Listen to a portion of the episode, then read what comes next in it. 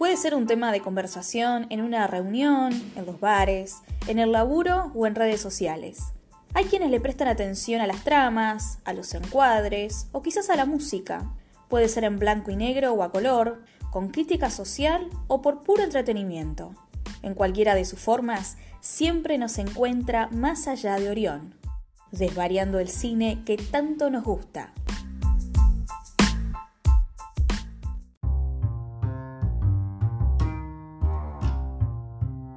Hola, ¿cómo andan? Arrancamos el décimo episodio, ya el episodio 12 de Más allá de Orión. Ya vamos 12 semanas de esta primera temporada. En el episodio de hoy nos vamos a estar centrando en un clásico del cine español y una de las películas más conocidas del cineasta Pedro Almodóvar, que es Mujeres al borde de un ataque de nervios, película del año 1988 y además una película que ha envejecido muy bien, que hoy es absolutamente disfrutable 32 años después.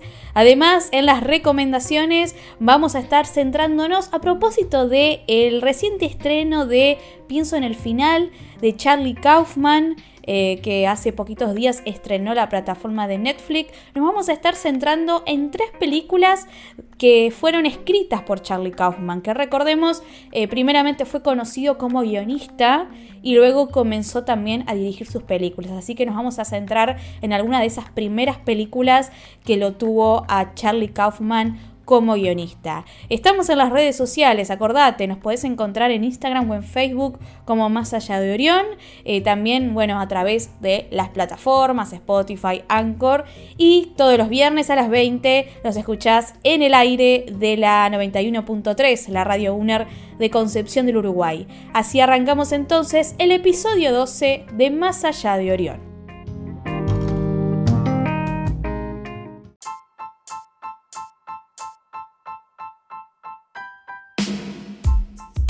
Tras el final de los oscuros años de la dictadura franquista, España comenzó a vivir una nueva etapa impulsada a superar los tiempos del fascismo. Esto gesta lo que se conoció como la movida madrileña, un movimiento contracultural que permitió a las juventudes poder expresarse y sentir la libertad que durante tanto tiempo fue negada. En medio de eso, un joven Pedro Almodóvar estaba sumergido en la revuelta escribiendo novelas, relatos, cómics y hasta una fotonovela porno. En 1980, y con un muy bajo presupuesto, dirigió su primera película Pepi, Lucy y Bomb y otras chicas del montón, con la que iniciaba lo que sería un largo camino en el mundo del cine. Para 1986 fundó junto a su hermano la productora El Deseo y para 1988 llegaría la película que le haría obtener reconocimiento internacional y así convertirse en uno de los más famosos directores españoles a nivel mundial. Mujeres al borde de un ataque de nervios. Esta película fue protagonizada por varias de las que luego fueron bautizadas como Chicas Almodóvar, Carmen Maura, Rosy de Palma, María Barraco y Julieta Serrano, y también un muy joven y poco conocido Antonio Banderas, que luego sería, y hasta lo es al día de hoy, uno de los favoritos del realizador. La película reúne todas esas debilidades almodovarianas el melodrama cargado de humor, los corazones rotos, la comedia de enredos y las complejidades y pasiones de los universos femeninos. Las escenas juegan con lo camp, el exceso de los colores puros y vibrantes, al punto del absurdo. Nuestra protagonista es Pepa y desde un comienzo sabemos que está sufriendo mucho, así como en la apertura escuchamos a Lola Beltrán cantando Soy infeliz porque sé que no me quieres, ¿para qué más insistir? Pepa está triste porque su amante Iván la dejó por otra. Lo llama con cada teléfono que encuentra en el camino, pero nunca tiene suerte. Ella necesita hablar con él, necesita respuestas de por qué tan inesperadamente decidió dar por finalizado el romance. Mientras llora, tiene problemas para dormir, llega tarde a su trabajo como actriz de doblaje, profesión que comparte con Iván, y justamente por esa tardanza es que no llega a encontrarlo. Él ya grabó su parte del diálogo. Ella debe continuar entonces dándole voz a la Joan Crawford, que declara su amor a un pistolero en Johnny Guitar. Sin embargo, su búsqueda por Iván no es solo para pedirle mayores explicaciones, sino que también necesita localizarlo para darle una noticia. Está embarazada. Gran parte de la película es la gran odisea de esta sufrida heroína por encontrar a su ahora exnovio. En el trayecto irá descubriendo algunos aspectos oscuros de Iván, como que antes estuvo casado con una mujer llamada Lucía, que debió estar internada en un psiquiátrico y que por eso fue abandonada por quien era su esposo. Y no solo esto, sino que además, fruto de ese matrimonio, también hay un hijo llamado Carlos, a quien Pepa conoce casi de casualidad cuando el joven con su novia Marisa visitan el departamento que Pepa compartía con Iván y que ahora puso en alquiler. También aparecerá en escena una amiga de la protagonista, la inocente Candela, con sus aros en forma de cafetera, que desesperadamente necesita ayuda tras descubrir que su novio es miembro de un comando terrorista chiita y que planean atacar un avión a Estocolmo. Mientras tanto, la desquiciada Lucía busca por cielo y tierra a Pepa para exigirle que no se acerque a Iván. Todas las mujeres están sufriendo por las mentiras o desengaños de los hombres. Pepa, que es ignorada por Iván, Candela escapando de su novio terrorista, y Marisa, quien, cuando accidentalmente toma un gazpacho que Pepa había preparado con muchísimos somníferos, queda dormida durante horas, hecho que su novio aprovecha para acosar una y otra vez a Candela. De esta manera, ellas son las que irán tejiendo alianzas para combatir las adversidades y poder superar todos esos desengaños y lograr redescubrirse más fuertes y empoderadas. Almodóvar presenta a todos sus personajes varones como mentirosos y cobardes, que engañan y no dan la cara, pero también como seres grises, casi estandarizados. A diferencia de los personajes mujeres, que cada una tiene sus características y fuertes personalidades, son las que llevan sus vestimentas cargadas de color, que constantemente va oscilando entre lo glamoroso y lo extremadamente bizarro. El rojo es el color que mayor predomina en cada escena alrededor de las protagonistas. Sobre este tema, el director expresó, el rojo siempre aparece en mis películas, pero ignoro el porqué, aunque se puede encontrar una explicación. La más insólita es que el rojo, en la cultura china, es el color de los condenados a muerte, lo que lo convierte como un color específicamente humano, porque todos los seres estamos condenados a morir. Pero la cultura española también es el color de la pasión, de la sangre, del fuego. Hay un solo personaje varón que siempre aparece en el momento justo para poder ayudar y que es el Mambo Taxi, un amigable y solidario taxista con su pelo teñido de amarillo, tapizado animal print y una sobrecarga de objetos dentro del mismo auto como bebidas, revistas, diarios y que de alguna manera son la muestra de estar en la misma sintonía que Pepa y el resto de los personajes. Serán solo dos las mujeres que nunca ingresan a esta red sorora que se va conformando a lo largo del relato, y que serán por un lado Lucía, que jamás supera esa obsesión enfermiza por su ex marido, y por otro lado está Paulina, la actual novia de Iván. En ambos casos, la total entrega hacia Iván y su dependencia sentimental no les permite crecer porque sus mundos giran en exclusiva en torno a un hombre y no les importa perjudicar a otras mujeres en el camino. Elección contraria es la que logra Pepa para aprender a valerse por sí misma, a valorar a esas mujeres que la rodea, con las que se ayudan mutuamente y que no necesita del mentiroso de Iván para avanzar con su vida. Mujeres al borde de un ataque de nervios, tras 32 años de su estreno, continúa manteniendo una absoluta vigencia que con mucho humor y absurdo también deja un gran mensaje feminista de empoderamiento y sororidad contando una historia de mujeres totalmente humanas que aman, sufren y crecen. Pero también es una muestra de época, donde era necesario aplacar cualquier resabio de tiempos oscuros, celebrar la vida, el sexo, la rebeldía y la libre expresión, siempre en rojo como le gusta al Almodóvar, para que Madrid sea una fiesta.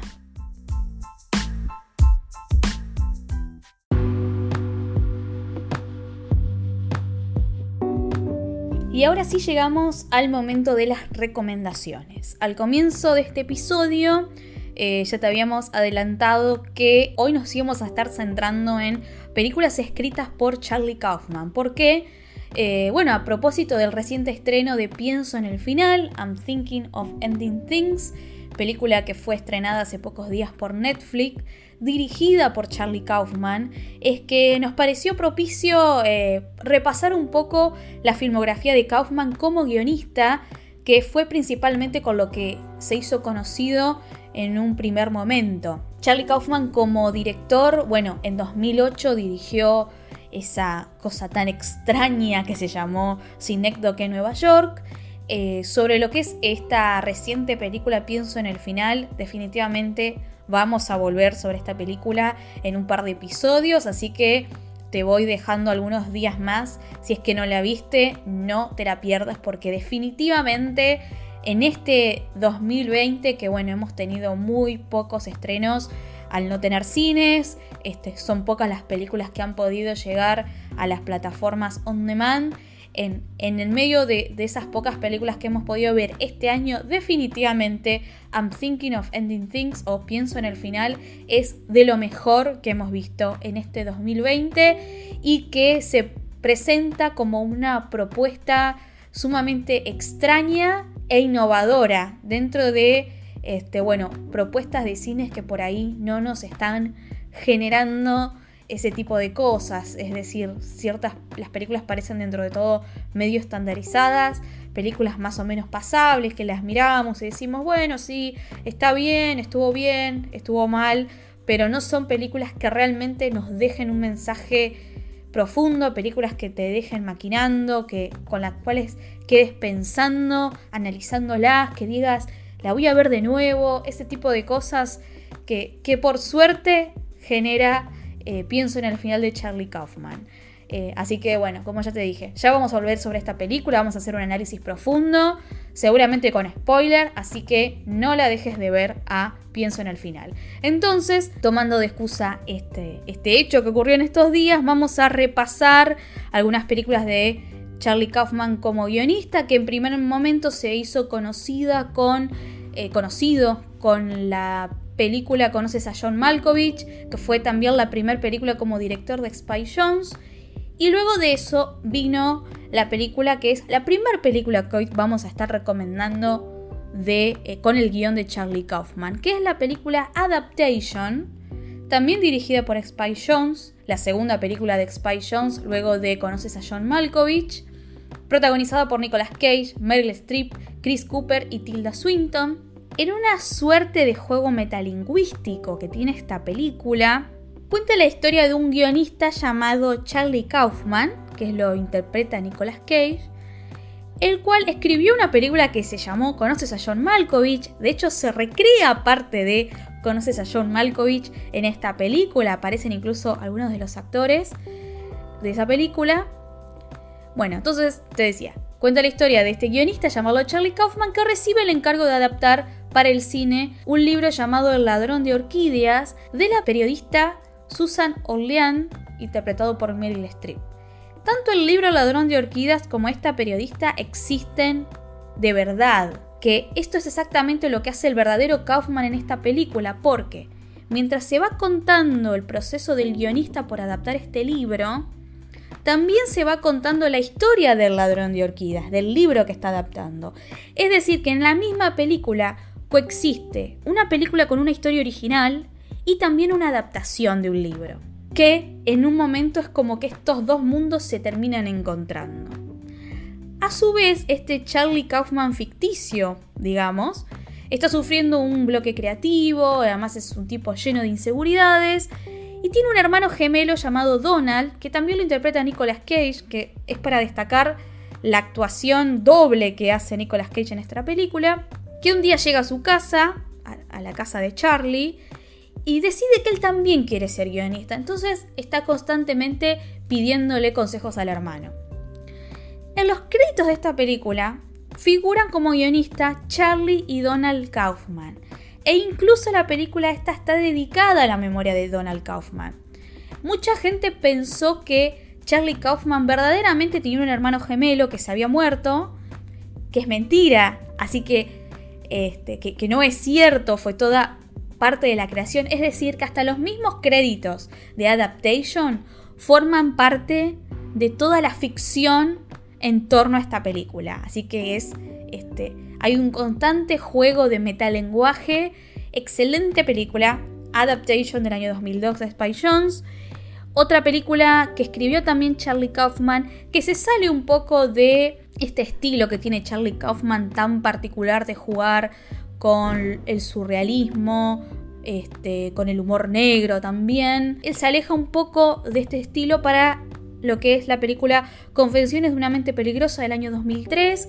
Es una, la primera película que dirigió George Clooney. Recordemos que hace un par de episodios atrás ya habíamos estado recomendando otras películas y ya te había dicho también que es excelente la filmografía de George Clooney como director. Y esta película cuenta la historia de un famoso empresario del mundo de la, del mundo de la televisión y también un, un, conductor que existió en la vida real que se llamó Chuck Barris, que es considerado en Estados Unidos como una especie de el Tinelli de la televisión de los 70 en Estados Unidos, como uno de los impulsores de la televisión basura y que eh, la película cuenta, bueno, la historia de este conductor y empresario de la televisión que lleva una doble vida porque a su vez es reclutado por la CIA para ser convertido en uno de sus agentes.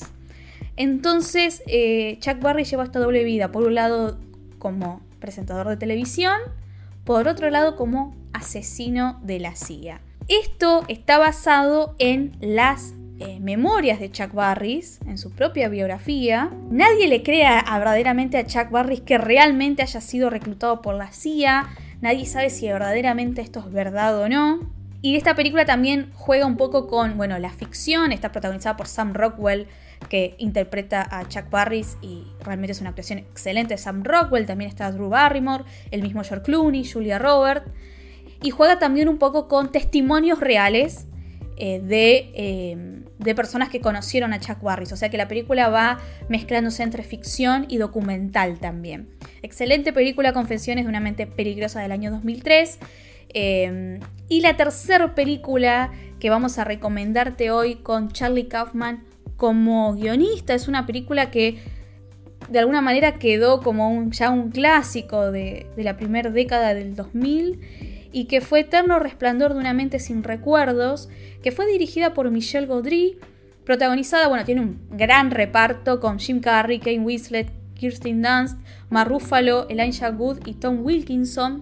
Esta película que podríamos decir que es una película romántica, este, sumamente peculiar, pero está atravesada por el amor desde ya. Cuenta la historia de Joel y Clementine, son dos extraños que se conocen viajando en un tren, empiezan a charlar, pegan onda, a pesar de tener dos personalidades totalmente opuestas, porque él es totalmente tímido y retraído y ella es súper espontánea y extrovertida, incluso se ven sus vestimentas mientras él está vestido de gris, de un un traje gris, ella eh, tiene los pelos pintados de color y, bueno, constantemente el, color de los cabellos de Clementine de alguna manera también va contando una historia a lo largo de la película. Y lo que ellos no saben es que en realidad son ex pareja y que ambos se habían sometido a un tratamiento para borrar los recuerdos que tenían uno del otro, porque ninguno pudo superar esa separación. Entonces la película va constantemente jugando con los tiempos, de atrás para adelante constantemente. En flashback vamos conociendo lo que fue la relación de Joel y Clementine, cómo se conocieron, todo lo, lo bello del romance al comienzo de una relación y también cómo esa relación se fue apagando con el tiempo. También vamos conociendo el momento en que Joel decide eh, borrarse la memoria porque se enteró que Clementine hizo lo mismo. Entonces vamos conociendo todo ese proceso del borrado de memoria este, que se va dando en donde vamos conociendo distintos recuerdos de Joel y en donde él mismo se da cuenta qué recuerdos que quiere conservar y que, bueno, ya ahora es demasiado tarde. Entonces, a su vez está el presente, que sería el momento en que Joel y Clementine se están en conociendo, pero en realidad se están reencontrando sin saber ninguno de los dos qué es lo que pasó antes. Eso lo sabemos nosotros. Así que es una muy hermosa película sobre la complejidad de las relaciones afectivas y lo importante que muchas veces terminan siendo esos recuerdos que mantenemos de las personas que ya no tenemos en nuestras vidas, que por alguna razón nos hemos alejado, pero sin embargo esos recuerdos que quedan este, suelen ser muy importantes para nosotros y a veces no, nos, no somos del todo conscientes de esa importancia.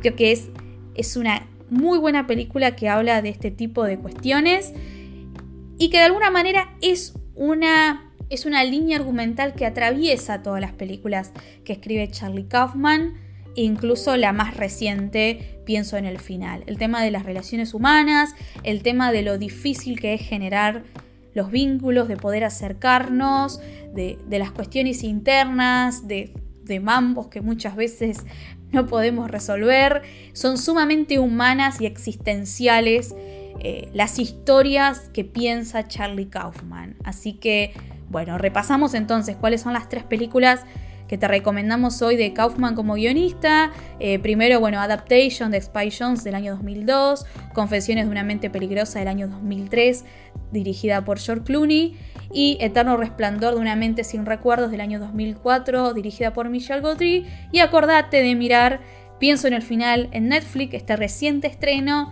porque seguramente vamos a estar hablando de esa película más adelante.